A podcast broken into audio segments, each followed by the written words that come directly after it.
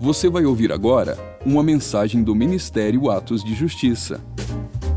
Para mais conteúdos como esse, siga o nosso perfil aqui na plataforma ou acesse o canal Atos de Justiça no YouTube. Aproveite e siga-nos também em nossas redes sociais. Que Deus te abençoe poderosamente. E lembre-se, viva todos os dias da sua vida por causa daquele dia. Então, benção pura, né? Gente, e ontem estava na terapia, para quem não sabe, né, eu faço terapia, terapia cheia de louça. E geralmente às sextas-feiras eu não, não venho aqui para a igreja, eu fico em casa. É o dia que eu posso cuidar das coisas lá de casa, né? Dou uma força para a pastora, organizo algumas coisas. E ontem a Cássia ficou trabalhando em casa. E eu falei, eu vou dar uma força aqui em casa. E fui fazer algumas coisas que estavam pendentes, né? Lavar uma louça, lavar um banheiro.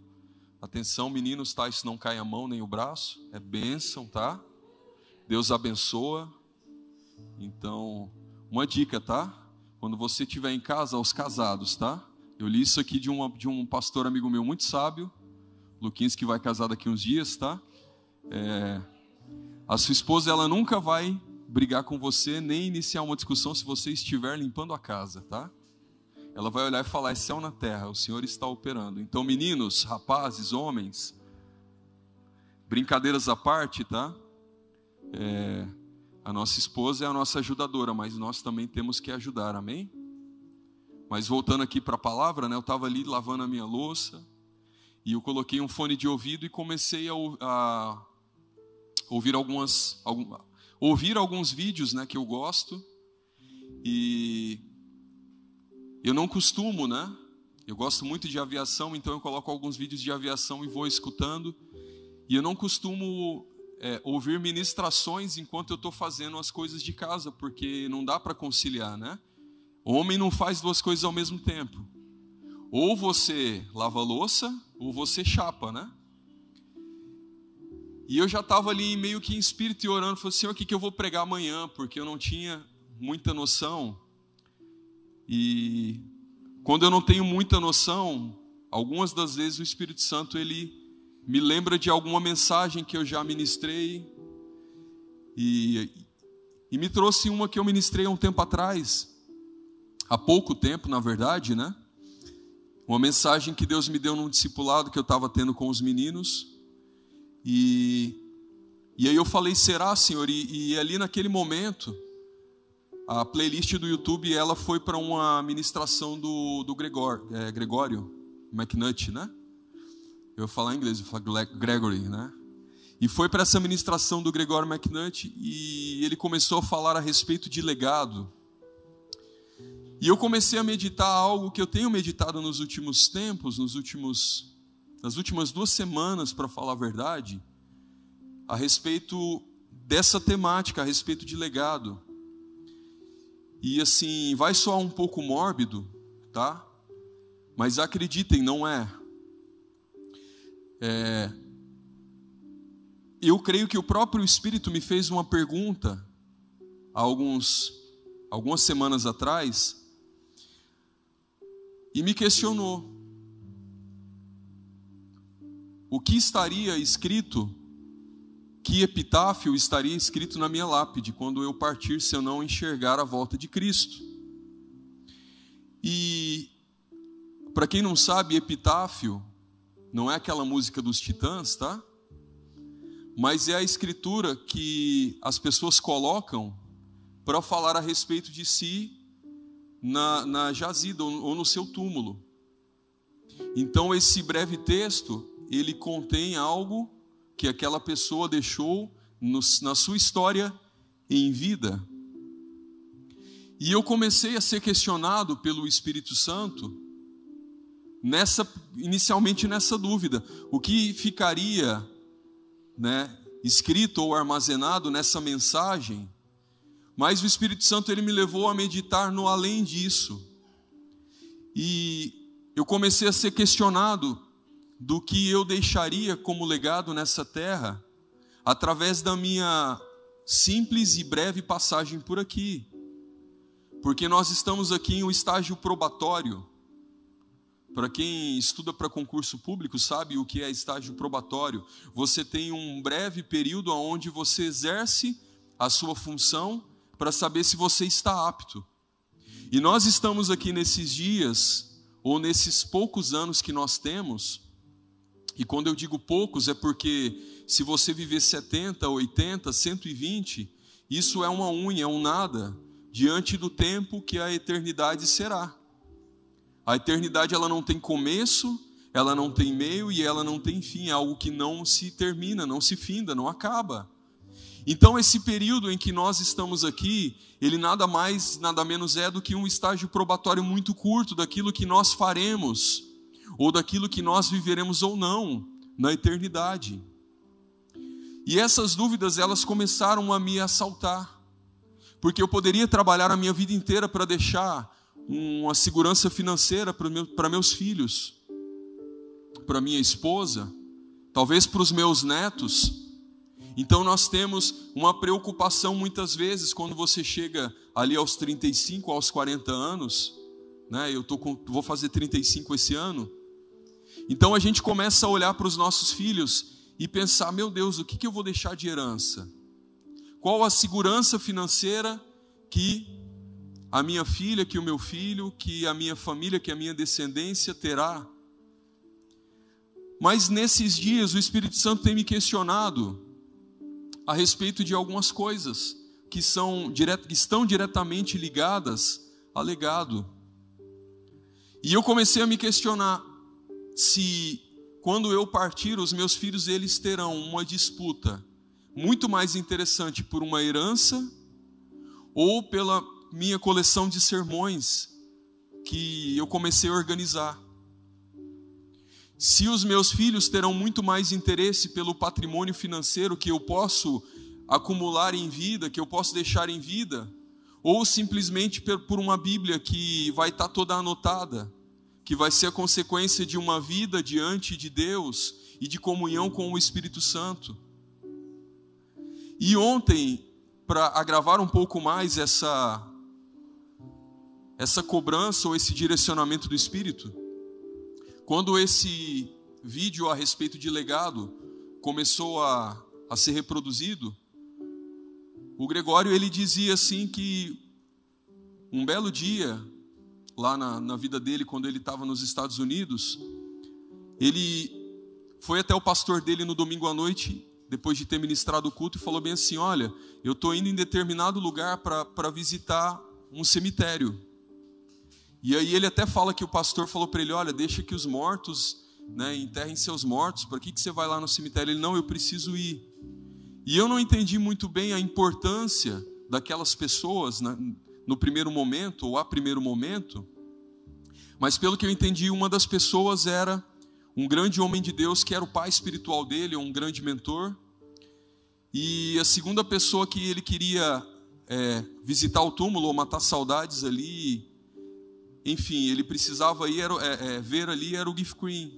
Eu já falei sobre esse cantor aqui em algumas mensagens, mas ele foi compelido pelo Espírito aí nesse lugar. Então ele até fala que dirigiu algumas algumas léguas, que gastou combustível, que gastou com hotel. E quando ele chegou ali naquele local, naquele cemitério, o cemitério estava vazio e ali ele começa a orar. E o Espírito Santo imediatamente falou com ele a respeito do legado daqueles dois homens de Deus que estavam ali. Então, acredite você ou não, o que é esperado do Pai de nós é que quando nós partirmos, e eu digo isso assim com uma incerteza. Jesus ele pode voltar amanhã, nessa madrugada, daqui a uma semana, daqui a um mês, daqui a um ano, daqui a dez anos, daqui a vinte, eu não sei. Ele diz bem assim que não se sabe nem o dia e nem a hora. Mas o fato é que se Jesus não volta, que legado nós estamos deixando para as gerações seguintes, como cristãos que somos? Será que quando você partir, será que Alguém vai querer continuar o legado que você deixou nessa terra? Será que quando você partir, os seus filhos ou os seus netos dirão: o meu pai ou o meu avô ou a minha avó ou a minha mãe foi uma mulher de Deus e eu quero prosseguir esse legado, eu quero continuar levando a mesma mensagem que ele ou que ela levava? Será que no, no dia em que você partir, haverá uma briga para partilhar os seus bens? Ou haverá uma briga santa né, entre os seus filhos para saber quem é que vai ficar com a sua Bíblia? E eu começo essa mensagem trazendo toda essa reflexão que o Espírito Santo tem trazido ao meu coração nas últimas duas semanas, porque eu quero falar nessa noite um pouco a respeito de legado. O que nós estamos fazendo e o que nós vamos deixar para as próximas gerações está diretamente ligado à nossa busca atual se você não ora, se você não jejua, se você não tem práticas espirituais, se você não está construindo algo no espírito, com toda certeza, você não tem subsídios para deixar algo espiritual para as próximas gerações. Entende? Por muitos anos, acreditou-se que aquele versículo que diz bem assim: ensina a criança o caminho em que deve andar e quando crescer não se desviará dele. Acreditou-se por muito tempo que isso era fazer com que a criança ou o filho, ou, e eu não sei porque eu estou falando muito de filhos aqui hoje, mas eu quero dizer uma coisa: vocês todos, ou grande maioria aqui, tem uma afiliação espiritual à minha vida. Então isso se estende também. Aleluia. Isso se estende também àqueles que são filhos espirituais. Mas acreditou-se por muito tempo que era sentar a criança na cadeira e dar sermões, engessando aquilo que é ser um servo de Deus. Mas é sabido que aqueles que nos observam, que são os pequenos, que são as crianças, que são os adolescentes, eles vão olhar para nós e vão querer ser aquilo que nós somos. Então, se nós abominamos a mentira, as práticas que são que não são de Deus, mas que são ensinos do maligno, eles também vão abominar. Se nós andarmos no poder de Deus, se nós formos, formos libertos, eles serão duplamente libertos. Então, aquilo que os pequenos nos observam, eles também serão. Aqueles que são novinhos também no Evangelho, que estão chegando agora na fé que nós professamos, que é a verdadeira, que é Cristo, eles vão ser aquilo, aquilo que nós somos também. Então, se nós andamos em verdade, os nossos filhos espirituais também andarão em verdade, amém? Glória a Deus. Quero te convidar a abrir comigo a sua Bíblia. Em 2 Reis, capítulo 2. Talvez você tenha estado não quarta, em duas quartas-feiras passadas onde eu ministrei esse mesmo texto, mas acredite que naquele dia eu falava sobre perseverança. Acredite você ou não, a mensagem de hoje ela não tem nada a ver com a mensagem daquele dia porque o Espírito ele não se move de uma forma engessada. O Espírito Santo, ele trabalha em nós através da palavra de Deus, que também é santa. Aleluia. Então, se nós pegarmos um texto e nós lermos hoje, e se nós pegarmos o mesmo texto, esquecendo dele, lermos daqui a 15 anos, nós seremos ministrados de forma totalmente distinta, porque a palavra nos aperfeiçoa. Então aquela palavra que serviu para mim lá na minha conversão, ela já não serve mais hoje. Mas o Espírito, através de uma multiforme graça, ele vai ministrar ao, ao nosso coração diante do tempo em que nós estamos vivendo. Aleluia. Abriu aí comigo? Então nós estamos falando sobre legado. Amém? Diga assim comigo: eu preciso ter e deixar um legado. Aleluia. Eu creio nisso, amém? Segunda Reis, capítulo 2. Vamos ler do 1 até o 3. Diz bem assim: Sucedeu que quando o Senhor estava para elevar Elias num redemoinho aos céus, Elias partiu de Gilgal com Eliseu e disse Elias a Eliseu: Fica-te aqui, porque o Senhor me enviou a Betel. Porém, Eliseu disse: Vive o Senhor e vive a tua alma, que não te deixarei. E assim foram a Betel.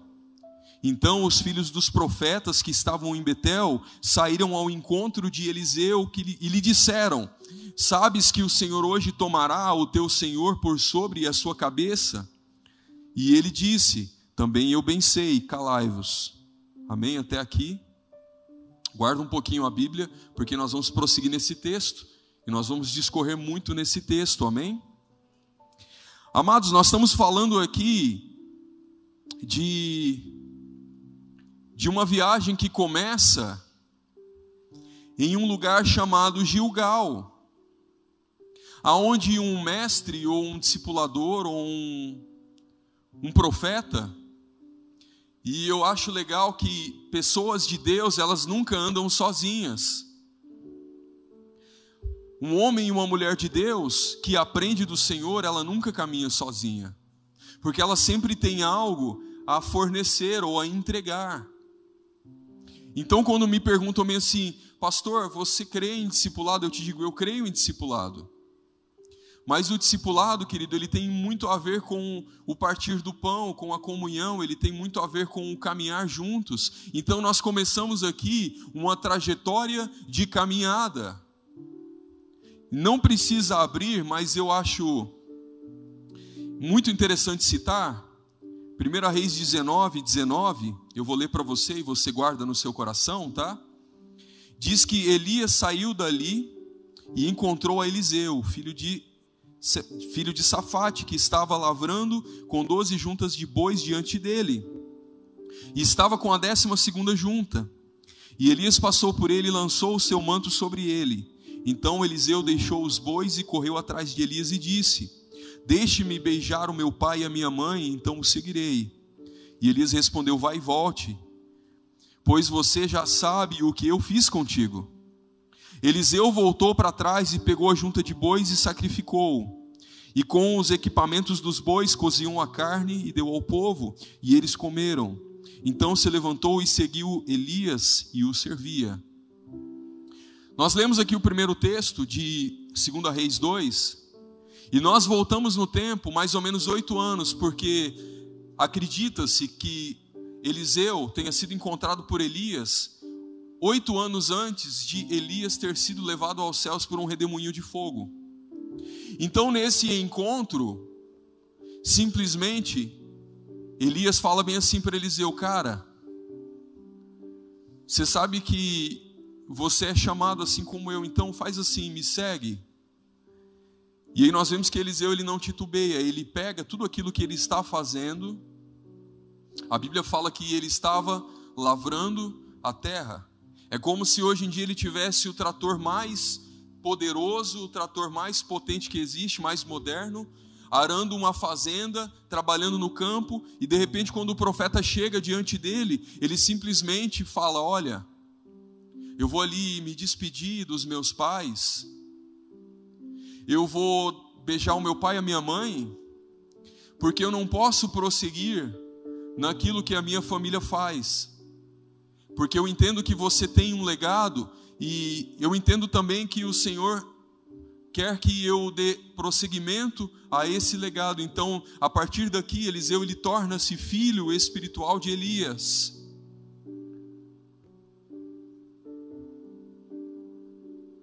Então, aquele manto é jogado sobre Eliseu. Então, ele passa a servir Elias. E assim, não acredite ou não, não, não creia você que Eliseu saiu daquela vida de empresário, de cultivador de terra. A Bíblia diz que ele queima o trator, ele queima o equipamento, ele cozinha a carne e ele simplesmente dá a carne as pessoas para que as pessoas possam comer. Sabe, querido, um homem e uma mulher de Deus não têm direito de ter as coisas. Não que você não vá usufruir daquilo que é bom nessa vida. Mas um homem ou uma mulher de Deus, eu não sei nem por que eu estou dizendo isso, mas não permite que as coisas o tenha. Então ele pega aquilo que tem muito valor e ele alimenta aquela multidão e ele vai na bota de Elias e ele segue Elias e por durante oito anos ele aprende o que é ser um profeta. Durante oito anos ele leva bronca, ele leva cajadada, ele leva sermões, ele convive com a humanidade de Elias. Porque quando nós ouvimos falar de um homem, de uma mulher de Deus, e eu atribuo também a você, porque eu creio que você é um homem, você é uma mulher de Deus, amém? Mas Deus ele se aperfeiçoa nas nossas fraquezas, então é na nossa humanidade diária. Então coisas acontecem durante todo o dia que nos permitem ser aperfeiçoados nele. Então Eliseu ele passa a ver a humanidade do profeta todos os dias. Então ele descobre que o profeta também tem sentimentos, ele também tem medos, ele também tem sonhos, ele também tem os seus sentidos que são humanos. Então a gente imagina, né, que o profeta ele fica no chu 24 horas por dia, né? Mas não, ele passa a aprender todos os dias daquele homem de Deus, na fome dele, na sede dele, nos dias em que ele acorda com dor de cabeça, e ele passa a desejar aquele legado. Porque quando aqui nós lemos em 1 Reis 19, 19, do 19 em diante, diz bem assim que quando ele joga o manto, quando ele pega aquele manto, e quando ele vem e quando ele joga um manto, ele fala bem assim: Você sabe o que eu fiz contigo. Havia iniciado ali uma transferência de algo que estava naquele homem de Deus. Aleluia. Você carrega alguma coisa. Você é o receptáculo da glória presente de Deus nesses dias. A Bíblia diz que Deus ele poderia ter escolhido qualquer recipiente, mas ele escolheu pessoas como eu e você, vasos de barro imperfeitos para depositar aquilo que havia de precioso. Aleluia. Aleluia. E aí nós saltamos aqui para 2 Reis 2, aonde uma viagem se inicia de Gilgal até Betel. E sabe, queridos, de Gilgal até Betel, talvez de carro, algumas horas de viagem, né? Talvez três, quatro, eu não me lembro agora. Israel é um país pequenininho do tamanho do estado do Sergipe. E você consegue atravessar Israel em um dia, de norte a sul, de carro. Mas nesse, nesse tempo, uma montaria era algo muito caro e pouco usual. Então eu acredito aqui que o profeta, ele ia a pé. Ele não ia com um animal com cascos fendidos, então eram dias de caminhada. Dias de caminhada. Nós estamos falando de legado, e legado também fala de caminho, amém? De caminhada. Aleluia. E sabe que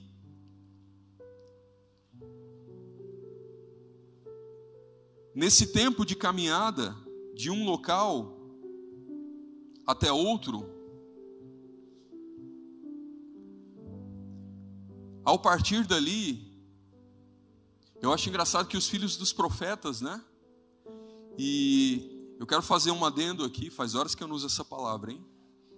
Eu quero fazer um adendo importante aqui. Porque os filhos dos profetas não, era, não eram os filhos biológicos dos profetas. Havia em Israel, há muitas gerações, uma escola de profeta que havia sido fundada pelo profeta Samuel. Então, esses filhos dos profetas eram os alunos dessa escola.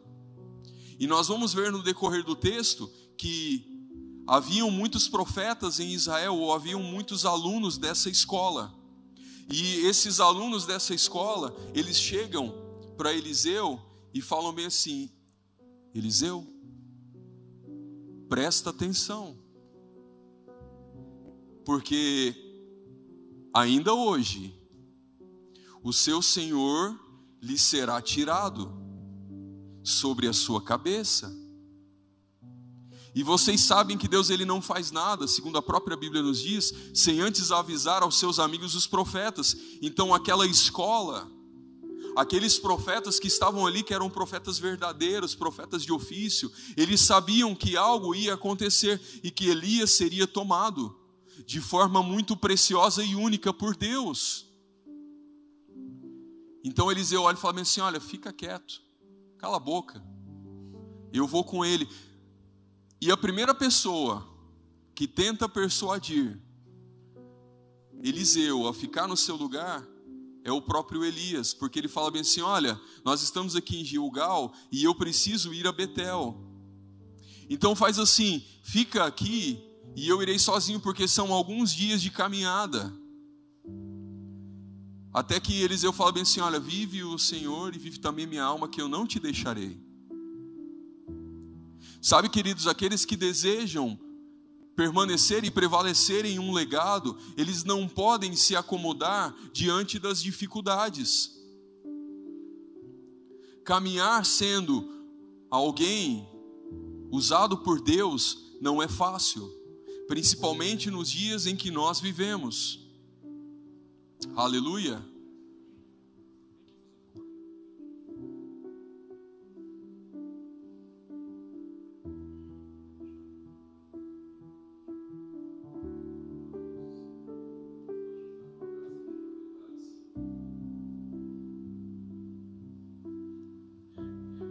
Então não é fácil caminhar sendo e caminhar com um homem e com uma mulher de Deus também não é fácil.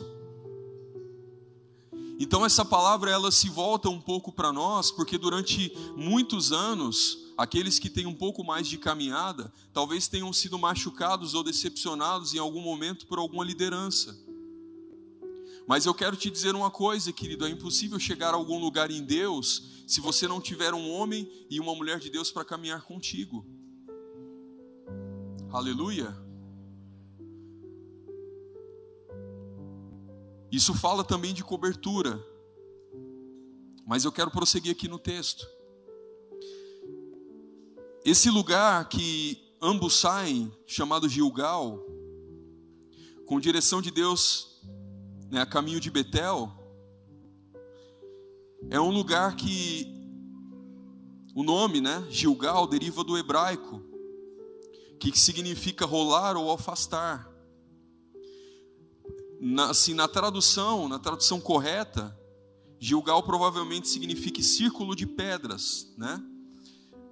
Mas assim, se nós olharmos para o contexto específico para o povo de Israel, Gilgal foi o lugar de onde Josué é,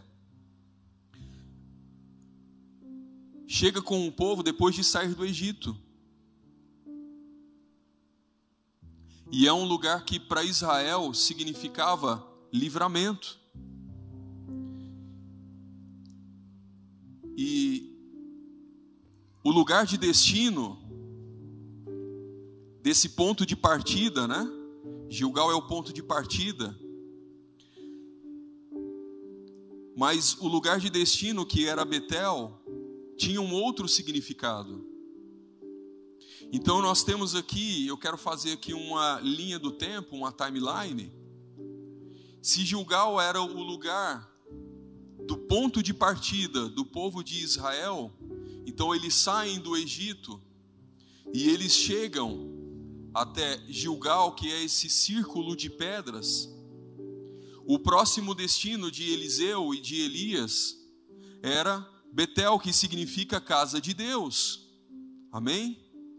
E isso fala também aos nossos corações. Outrora nós estávamos no pecado e nós tivemos um ponto de partida e nós rumamos para esse lugar que significa casa de Deus, que é Betel. E Betel é uma cidade bíblica que fica ao norte de Jerusalém. Nesse lugar, os israelitas prestavam culto ao Senhor. Então, trocando em miúdos, esses dois, eles saem de um lugar de sequidão, de um lugar pedregoso, e vão até um lugar aonde o culto a Deus era prestado. Aonde o culto a Deus era prestado. E esse lugar aonde o culto a Deus é prestado é o primeiro estágio da nossa caminhada plena. Quando nós saímos do lugar do dar, presta atenção, e entramos no lugar do Senhor, eu me entrego. Aleluia. Tá meio confuso agora, mas já vai fazer sentido, tá?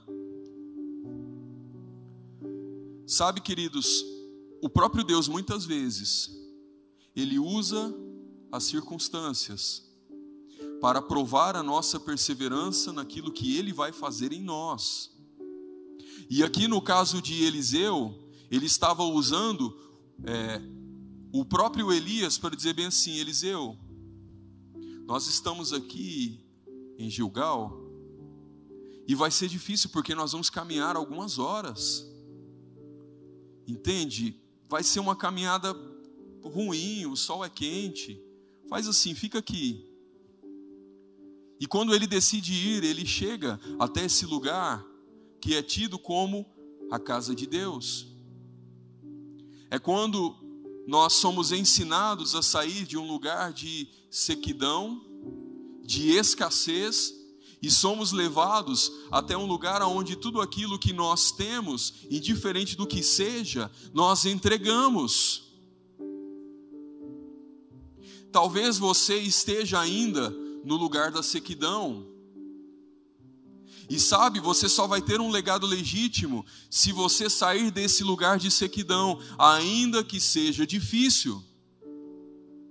Sabe aquele dia que você não quer levantar da cama?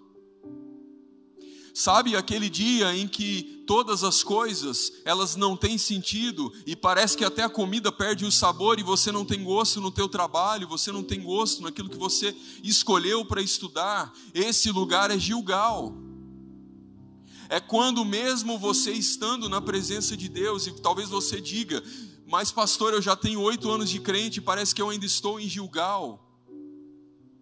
E as situações elas vêm, me forçam, me forçam, me forçam. Eu quero te dizer uma coisa: você não deve e não precisa ficar em Gilgal.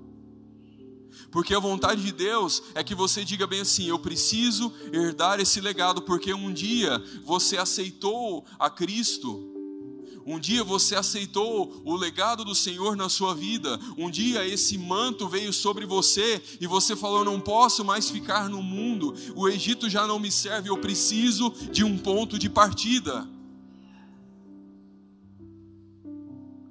Ou talvez você esteja na casa de Deus, nesse lugar onde você já consegue prestar um culto e aí eu quero fazer aqui um, é, é, fazer aqui um hiato, uma divisão, porque o culto ele não serve para nos abençoar, o culto ele serve para que nós possamos de forma pública abençoar o Senhor com a nossa adoração, com aquilo que temos e com aquilo que nós somos. Então eu não estou mais esperando um resgate num lugar séquido, num lugar difícil, num lugar árido. Eu já me levantei e eu fui, assim como Eliseu foi com o profeta Elias, e ele falou bem assim: Eu quero esse legado, eu não vou ficar, eu vou contigo. E ele sabia que algo ia acontecer. Aleluia. Mas sabe, querido, mesmo sendo o primeiro estágio da caminhada plena, mesmo não importando mais aquilo que nós caminharemos ou aquilo que nós entregaremos, chega um momento em que Betel também não é um lugar para que nós fiquemos estacionados. É por isso que o, o, o, a essência do Evangelho é o ide. Porque por mais gostoso que seja estar na casa de Deus, por mais gostoso que seja se assentar e receber e também o cultuar e também o entregar e também o dar, ele nos pede para que nós possamos ir além, para que a gente caminhe mais uma légua. Então a igreja ela torna-se viva quando ela vai. O Jesus ele diz bem assim, ó, ide e fazei discípulos. E o ide fazer discípulos, ele é o primeiro estágio da impressão ou da tangibilidade desse legado. É quando esse legado começa a tornar-se vivo nas nossas vidas, porque nós tocamos outras vidas, aleluia. Abre comigo 2 Reis, capítulo 2, do 4 em diante, é o mesmo texto, a gente só segue.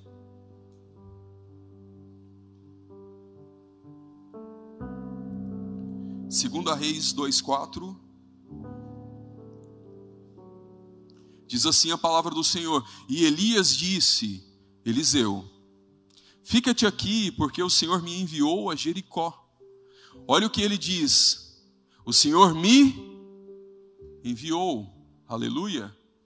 Porém ele disse: Vive o Senhor e vive a tua alma, que eu não te deixarei. E assim foram a Jericó. Então os filhos dos profetas que estavam em Jericó se chegaram a Eliseu e lhe disseram: Sabes que o Senhor hoje tomará o teu senhor sobre a tua cabeça? E ele disse: Também bem eu sei, calai-vos.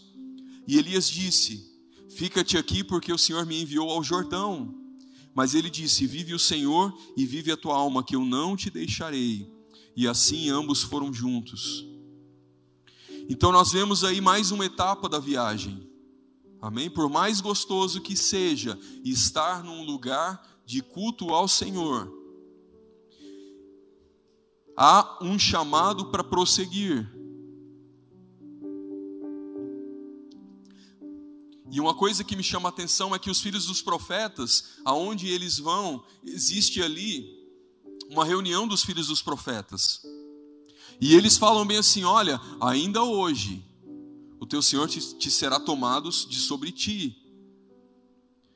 Mas se essa caminhada levava algumas horas, talvez alguns dias, e quando eles saem lá de Gilgal, do ponto inicial, não há uma certa confusão, porque lá os filhos dos profetas também falam, ainda hoje, ainda hoje. Os filhos dos profetas aqui, eles estão inseridos no Kairos, no tempo de Deus. Eu quero te dizer uma coisa, Jesus, ele foi crucificado há poucos minutos.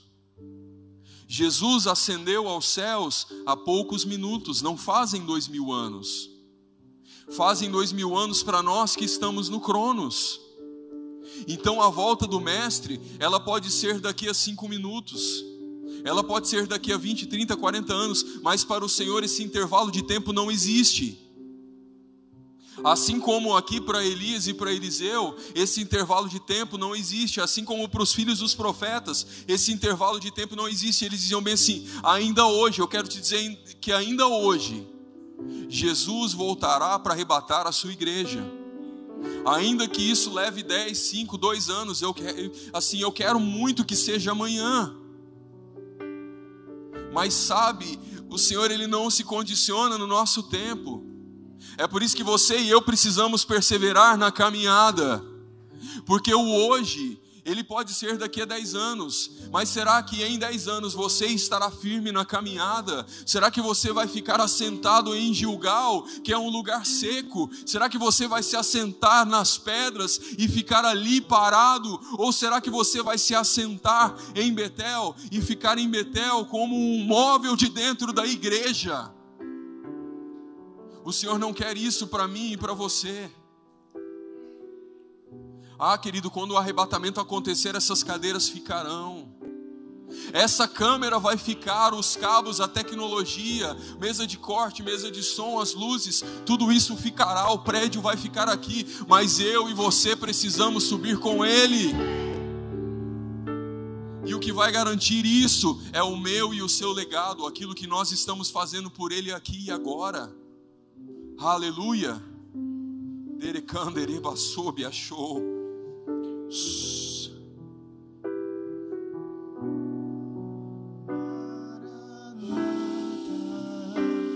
Aleluia. Maranata. Você oh, pode declarar isso.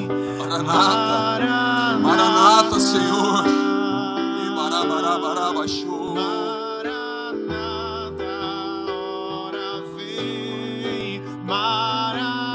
Nada nessa terra que me prenda, Senhor. Não há delícia nessa terra que pode me prender. Maranata,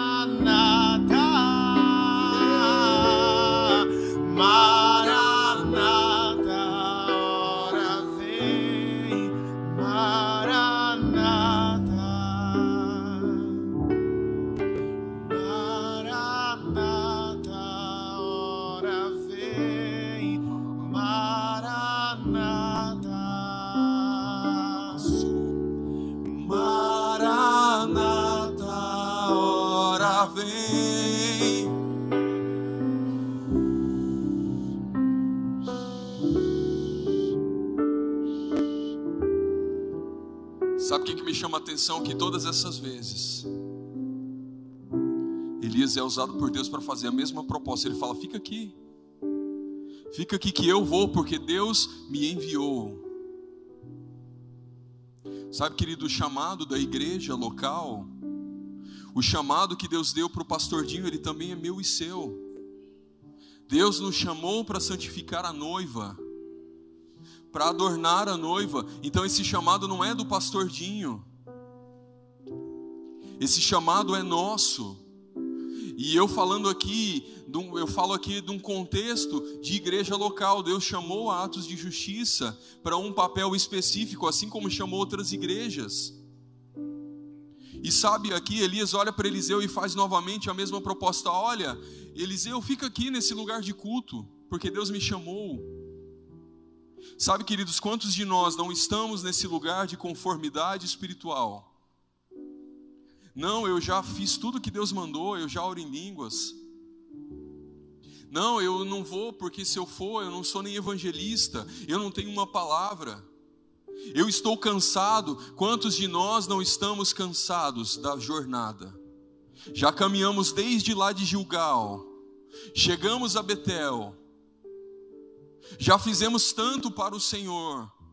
Alguns de nós contamos até os dias e os dias da semana que estamos na igreja. Outro dia, o, o Bruno, o Bruno Leite, que é da equipe de libertação, em uma das orações de líderes, ele contou um testemunho. E eu vou tomar liberdade, porque até o pastor Dinho falou na vigília, então. Eu acho que ele não vai ver problema né, em falar, mas aquilo me, me foi como um soco no estômago. Ele disse que um dia vinha para a reunião de, de libertação, que acontece todas as segundas-feiras, e ele vinha assim mais por obrigação, para bater o ponto, sabe? E aí ele dizia bem assim: Senhor, eu vou, mas eu estou tão cansado que eu vou ficar na minha. E eu não lembro muito bem o contexto, mas eu vou tentar parafrasear aqui as palavras que ele usou. E o Espírito Santo falou para ele assim: o seu problema não é cansaço, é falta de fome. Porque se você estivesse cansado indo para tua casa, ainda que você estivesse morrendo de, cansa de cansaço, a primeira coisa que você faria seria abrir a geladeira e fazer um prato de comida. E muitas vezes nós olhamos para a nossa jornada e nós dissemos bem assim: Senhor, eu estou tão, tão cansado, eu não vou ir, eu não vou prosseguir. É uma reunião a mais, então o culto ele torna-se uma reunião a mais. Uma reunião de oração torna-se uma reunião a mais. Querido, se você está nesse lugar, ainda que seja um lugar de culto, em uma conformidade espiritual, eu quero te dizer uma coisa nessa noite: o Senhor te deseja tirar desse lugar porque ninguém consegue constituir ou construir um legado diante de um, de um conformismo, de algo que Deus já fez ontem. Aquilo que Deus fez ontem não serve para o hoje. A lenha que queimou ontem, ela não serve para queimar amanhã. Você tem que remover as cinzas e colocar mais lenha e sacrificar novamente, e sacrificar novamente. É diário, é todos os dias. Aleluia. Então nós achamos que já vivemos de tudo, tudo aquilo que nós podíamos com Deus e em Deus. Mas novamente Deus ele usa aqui os filhos dos profetas para alertar Eliseu. Deus ele está usando os filhos dos profetas nesses dias para alertar a igreja. E ele diz bem assim: "Olha, o teu mestre ele vai ser tomado diante da tua cabeça". E novamente ele fala: "Aquetai-vos. Eu sei disso. Sabe, queridos, a volta de Jesus ela não, não pode, não precisa e não deve ser novidade. Tem que ser algo que nós internalizamos no nosso coração, porque quando nós estivermos no dia do cansaço, quando nós estivermos no dia da fadiga, nós não vamos ficar e nós não vamos ceder. Muitos têm cedido para o pecado no dia do cansaço, no dia do abatimento, no dia da aflição. Muitos têm negligenciado aquilo que Deus chamou para fazer, por conta desse cansaço, porque se estabeleceram em um lugar de culto e fizeram do culto uma religião para si. Sabe, querido, ser cristão não é responder um questionário do IBGE. Agora diz que tem até evangélico não praticante, né? Tem crente até na novela da Globo. Não se trata de religião, Aleluia. Não se trata de religião. Então eles vão até esse lugar chamado Jericó. E sabe, Jericó também é um lugar de passagem. Nós falamos bastante aqui de Betel. Mas eles saem e vão a Jericó, que também é um lugar de passagem, é um lugar de retorno de um, um período longo de escravidão de onde Deus tira do conforto para derrubar muralhas. Um povo que outrora era escravo. O Espírito Santo ele muda a personalidade da gente, sabia? Eu lembro que quando eu me converti, eu era totalmente melancólico. O que me conheceu nessa época?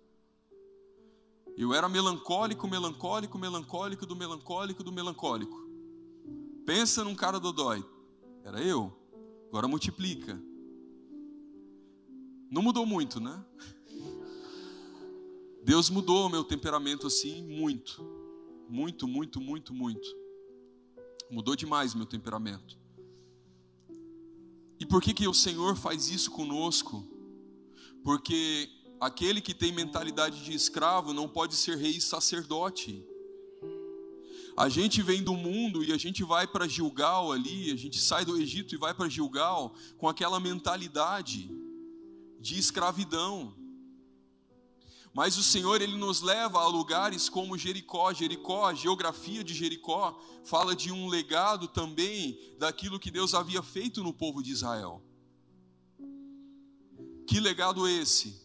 Aonde eles se apoiam no Senhor, confiam em Deus e derrubam muralhas. Então aquele povo que era escravo, eles tornam-se guerreiros.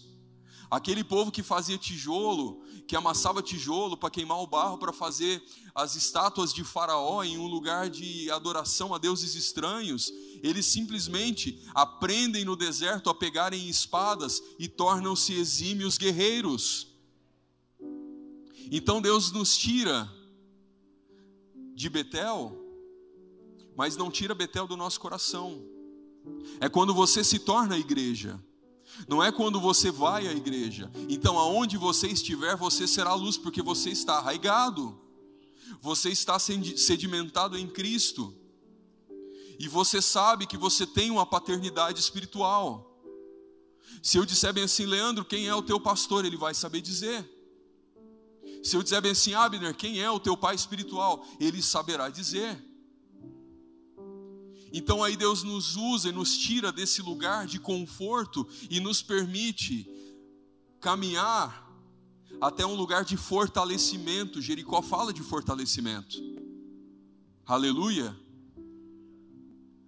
Prossegue comigo lá em 2 Reis 2, capítulo 2, versículo 7, ainda é o mesmo texto.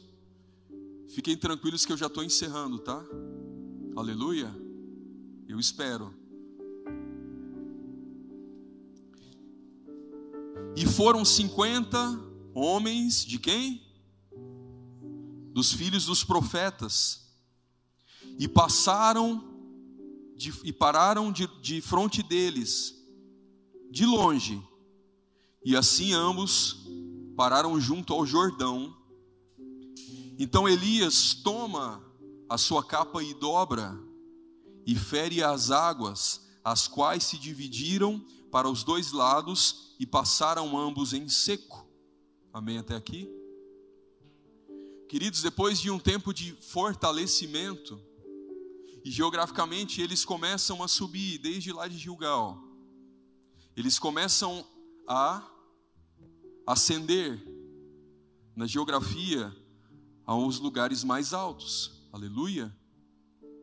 Então eles saem de Jericó, esse lugar de fortalecimento, esse lugar que tem esse significado de muralhas caindo, é onde você passa a vencer coisas que antes te venciam. Aleluia. Mas Eliseu ele não se deixa novamente persuadir. Ele fala bem assim: eu ficar em, em, em Jericó? Eu ficar nesse lugar onde as muralhas caíram? Não. Eu vou junto contigo. Então eles saem de Jericó até o Jordão. E quando nós olhamos para esse Jordão, muitas vezes nós imaginamos que é um riachinho, né? É ou não é? Ah, não, o Jordão para quem não sabe, o Jordão da época, das épocas bíblicas, ele era um Jordão muito maior do que é atualmente. Ele era muito mais largo, muito mais caudaloso. Tanto é que quando o povo de Israel vai entrar, vai tomar posse da Terra Santa, novamente eles precisam atravessar águas. E que águas são essas? As águas do Jordão. E aqui novamente, né, nós temos alguns personagens, os filhos dos profetas, e Eliseu e Elias. E eu não sei se vocês repararam, mas de toda a história em que nós estamos discorrendo aqui, algo ou um objeto faz parte de toda essa história que é a capa. Então, quando ele acha Eliseu lá arando a terra, ele pega a capa e ele lança sobre Eliseu. Ele pega a capa e. Você sabe o que eu fiz contigo. Há uma transferência. Sabe, queridos, quantos e quantos e quantas já não receberam algo por parte do Senhor no começo da sua caminhada e não mantiveram e não perseveraram? Aqui nós estamos falando de uma caminhada de mais de oito anos. E novamente nós vemos a importância desse manto, a importância dessa capa, a importância do legado. Será que diante do Jordão, um homem que não é um homem espiritual, teria a mesma postura que Elias teve aqui nesse momento? E atravessar o Jordão fala de transpor situações e problemas. É quando, queridos, nós vemos que existem situações nas nossas vidas que não podem ser resolvidas de forma humana, a não ser de forma espiritual. Eu não estou espiritualizando tudo, mas eu vou te dizer: tudo nessa vida é espiritual, porque o espiritual é muito mais real que o físico embora você não possa tocá-lo. Então, mesmo tendo visto tudo que já viu, e se Eliseu tivesse assistido aqui o desespero de Elias, meu Deus, não há uma ponte. Como atravessaremos para o outro lado? Sabe, muitas vezes, essa é a nossa postura diante de situações. Nós esperamos na economia, nós esperamos no governo, nós esperamos no patrão, nós esperamos no salário, nós esperamos, mas nós não recorremos às promessas de Deus que foram, é, é, que foram vertidas na nossa vida. Nós não vamos para a palavra, nós não vamos para a oração. Nós esquecemos que o nosso Deus é um Deus que cura, o nosso Deus é um Deus que sara, o nosso Deus é um Deus que faz, e o nosso Deus é um Deus que pode todas as coisas, até abrir o Jordão para que nós possamos, possamos passar em seco. Querido, basta lançar a capa. Mas como lançar a capa se muitos de nós sequer a temos? Aleluia. Mas aqui nós estamos falando ainda de um nível mais alto. Nós estamos falando ainda de Elias. Eliseu apenas estava junto. E quando eu falo de Elias, quando eu falo de Talmidim, quando eu falo de aprendiz de profeta, eu nos coloco nesse lugar de aprendiz de profeta nessa noite. Sabe, querido, não queira chegar diante do Jordão sozinho. Você não vai conseguir atravessar. Eu preciso de alguém que caminhe comigo que tem uma capa, para que as águas possam ser feridas, para que o Jordão se abra. Então, se ainda hoje você insiste em caminhar sozinho, eu quero te fazer um alerta. Mais uma vez, não existe nenhum homem ou mulher de Deus que caminhe sozinho.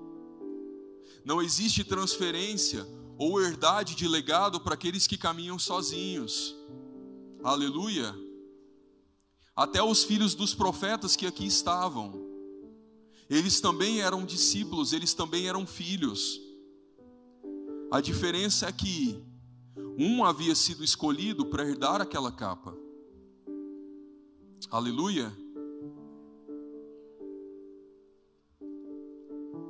E sabe, capa, ela não fala só de proteção. Ela fala, como eu disse lá de início, de legado. E só herda legado aquele que persevera. Querido, você você tem almejado você tem almejado esse legado, você tem almejado levar algo. Quando eu olho por exemplo, para a juventude, para a juventude up, para a juventude dados de justiça, eu não posso olhar para o meu ministério, eu preciso olhar para o ministério do meu pai espiritual. E nós precisamos olhar para Cristo. Como está a sua perseverança nas coisas do Senhor? Você se lembra das coisas que Deus te prometeu quando você estava lá em Gilgal? Essas promessas, elas ainda, elas ainda estão aí, vívidas no seu coração? Em que ponto dessa jornada você está? Talvez você ainda esteja em Gilgal, nesse lugar de sequidão, nesse lugar de pedras, nesse círculo de pedras assentado. Talvez você esteja em Betel, você até chegou ali, mas fala: ah, meu Deus, daqui eu não consigo partir. Talvez você tenha aprendido que a adoração, que o culto ao Senhor é algo que é mecânico. Talvez algumas coisas ainda te escandalizem na palavra de Deus ou no, no, ou no operar de Deus, eu não sei. Talvez você ainda está parado de frente para o Jordão e está olhando as águas e as águas não se abrem. Ou pior, será que você parou no meio do caminho? Será que você, no meio da caminhada, no meio da jornada, falou bem assim: Eu não irei mais, eu estou cansado, eu estou com sede, é difícil e realmente a caminhada é difícil, o caminho ele é desértico, ele é seco. Que ponto que você está? Prossegue comigo lá no versículo de número 9, de 2 Reis, capítulo 2. 2 Reis 2,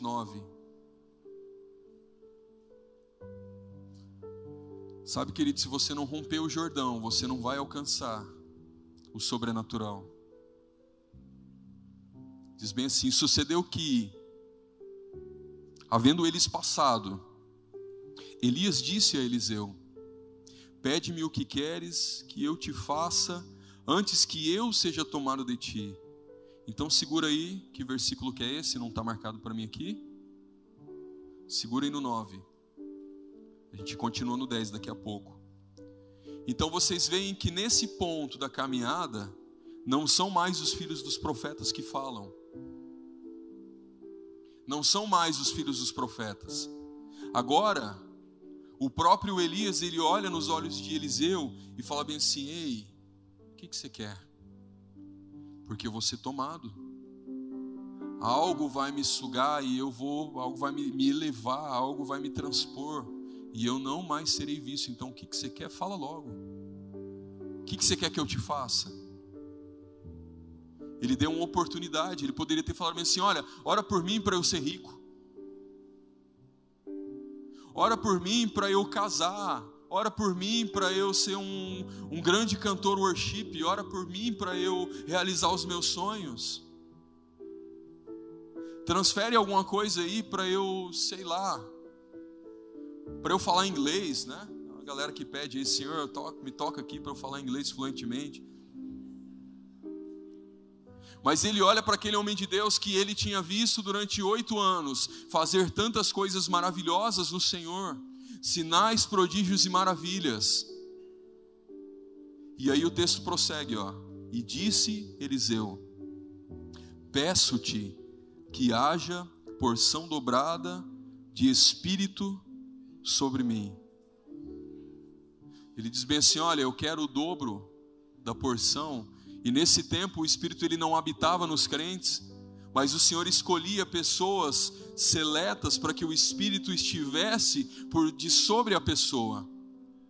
Então ele fala bem assim: profeta, meu pai, eu quero que haja unção dobrada sobre a minha vida. Ele poderia ter pedido qualquer coisa e ele pediu unção. A tradução de unção é capacidade para realizar algo, capacitação que vem do alto para fazer coisas, para fazer sinais. É um equipamento espiritual para que as coisas espirituais se realizem em nossas vidas. E ele fala bem assim: Eu quero unção dobrada da tua unção. Uou!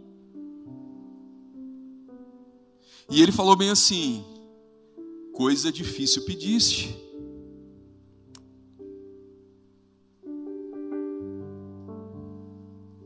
Se me vires quando for tomado de ti, assim te fará.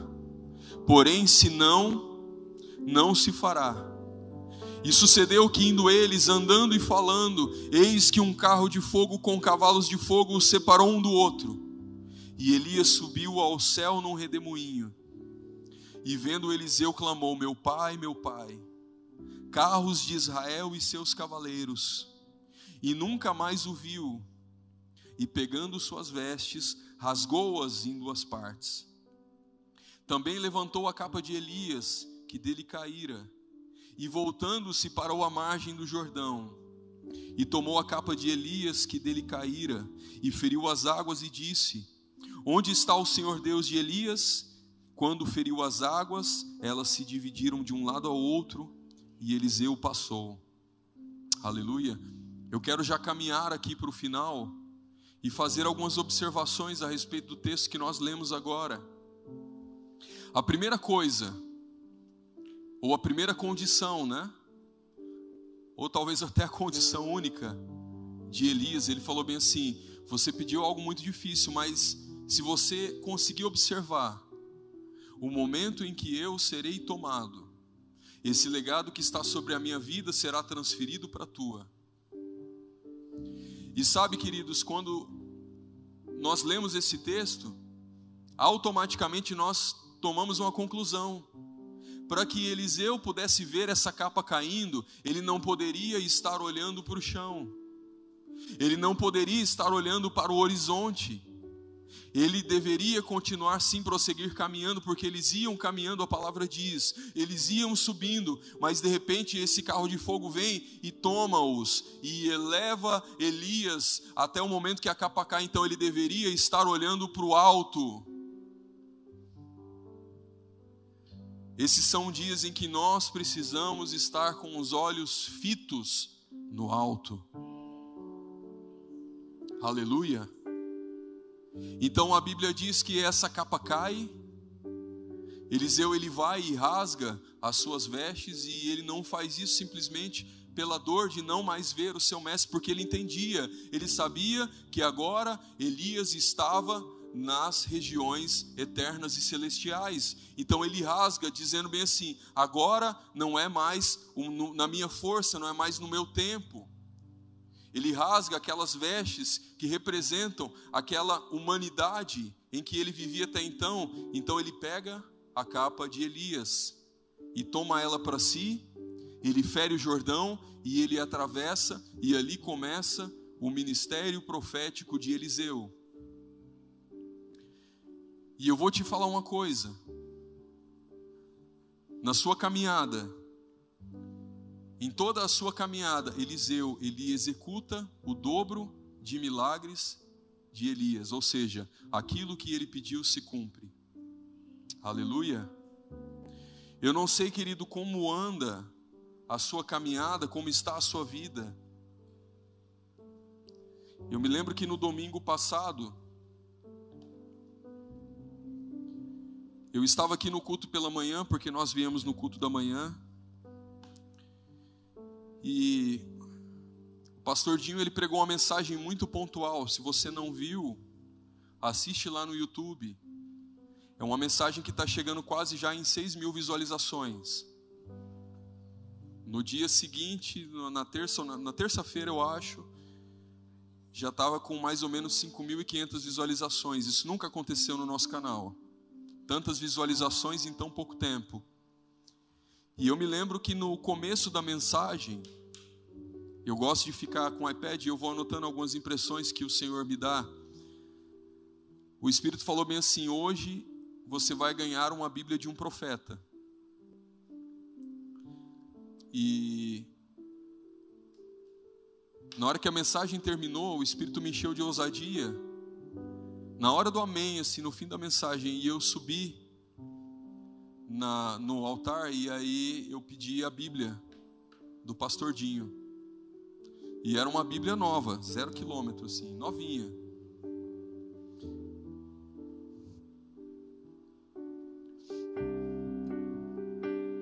E aí ele falou, cara, eu ainda não anotei nada nessa Bíblia. E eu falei para ele, me dá a Bíblia. Eu pedi duas coisas para ele. A outra eu não posso falar o que era. Mas ele me entregou a Bíblia e falou: depois eu escrevo uma dedicatória. E ali eu falei para ele: eu quero o que o Senhor carrega. Eu quero a unção que está sobre a sua vida e eu quero pregar aquilo que o Senhor prega. Eu não sei em que momento da caminhada que você está mas existe um legado que o Senhor deseja entregar e derramar sobre a sua vida.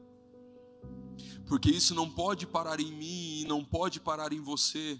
Isso precisa ser derramado. E quanto mais nós pedimos, mais se multiplica. Eu quero que você fique em pé no seu lugar.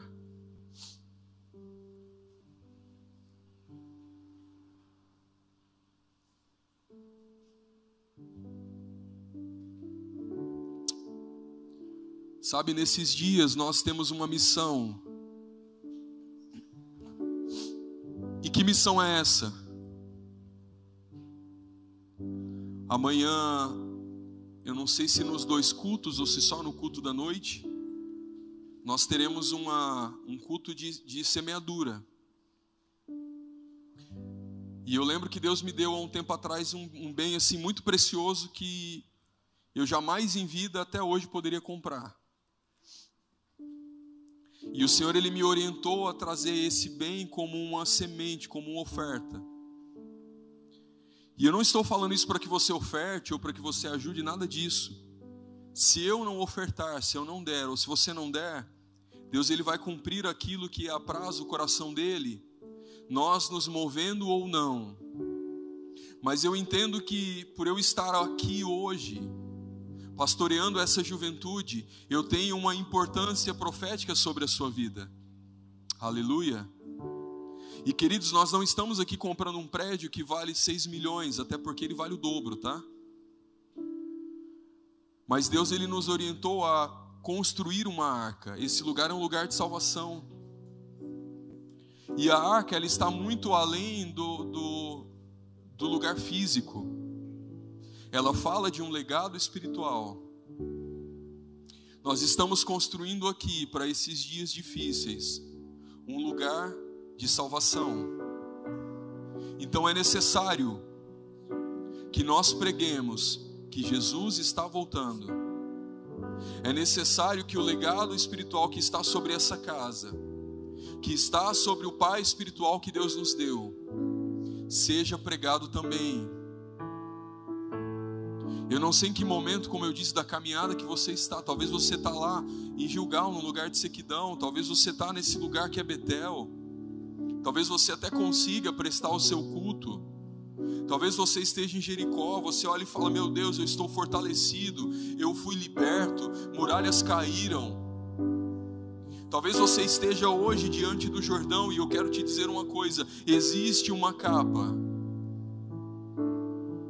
Existe uma capa. E essa capa vai ferir as águas e nós vamos atravessar. Então, um dia nós deixaremos esse legado. Aleluia.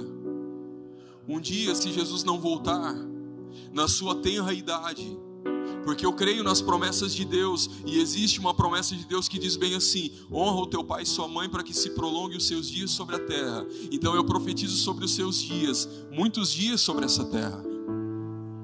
Mas sabe, no dia em que o teu cálice transbordar, no dia em que o Senhor te recolher para si, eu declaro que os seus filhos eles não brigarão por herança nenhuma, mas eles discutirão entre si. Um dirá bem assim: não, eu vou ficar com as coisas que ele escreveu. O outro dirá bem assim: não, eu vou ficar com a coleção de sermões. E o outro vai dizer: não, deixe eu ficar com a Bíblia, ali tem anotações preciosas. E outros dirão bem assim: meu Deus, papai, mamãe, eles pregaram, né? Tem uma multidão que foi salva. Lembra daquele dia, daquele, daquele ano em que o papai e a mamãe foram para a África e ali eles pregaram e ali eles fizeram missões? Eu profetizo que assim será sobre a sua vida, jovem. Nós ansiamos, nós dizemos assim: Maranata, ora vem, Senhor Jesus, volta, mestre. E eu creio, e eu espero que ele volte amanhã, que ele volte logo. Mas se ele não voltar nos próximos dez anos, nós não podemos nos perder para o mundo, nós não podemos ficar na beira do caminho, nós não podemos desistir dessa caminhada. Existe uma capa, existe uma capa, existe um legado. Aleluia. E eu quero fazer algo diferente aqui. E diferente do lugar dessa caminhada em que você está. Você que deseja receber esse legado, eu quero te chamar à frente, nós vamos orar. Existe um derramar diferente, existe um som diferente nessa noite.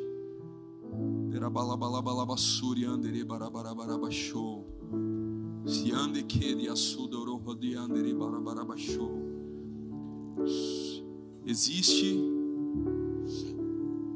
um legado que está sendo derramado nesses dias.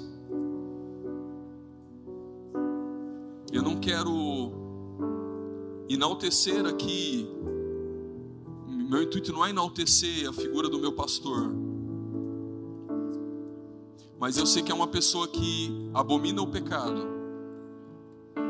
que busca andar em retidão. Queridos, você não tem noção, até um software do mais simples, ele orienta, não compra, não compra pirata não do mais simples ao maior, entende? E existe algo sendo derramado aqui nessa noite. Não é o Dinho que vai preparar noiva. Deus chamou ele para ser o anjo da igreja, para ser o pastor dessa casa. Mas existe um chamamento para o ministério Atos de Justiça, aonde os jovens estão incutidos, aonde os adolescentes estão incutidos, aonde os juniores, aonde os pequenininhos, e é por isso que nós temos uma escola. É um chamado para toda a igreja. E ainda que te digam bem assim, olha, fica aqui, descansa. Eu quero te falar uma coisa, diga não, fala, eu vou prosseguir vou além, eu vou além.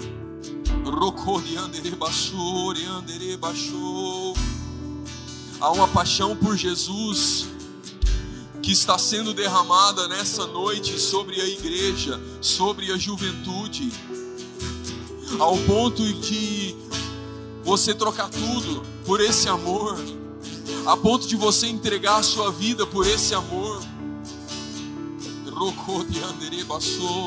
E esse amor é aquilo que constrói o seu legado.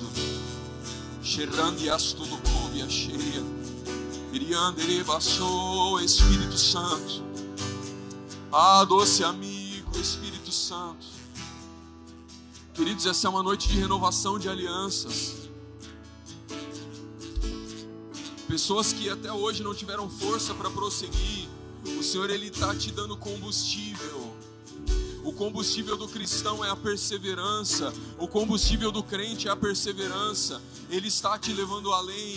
Essa noite ele escolheu.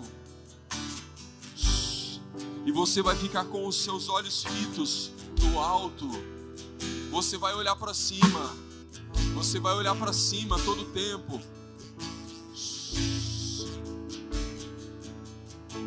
E essa capa vai ser derramada. Deprando e açougue, achei de andere bassou. Cheio de andere bassou, me achei. Derrama mais Espírito, mais, mais, mais, mais. Mais Espírito, mais, mais, mais, mais, mais. O Senhor está te fortalecendo. O Senhor está te fortalecendo.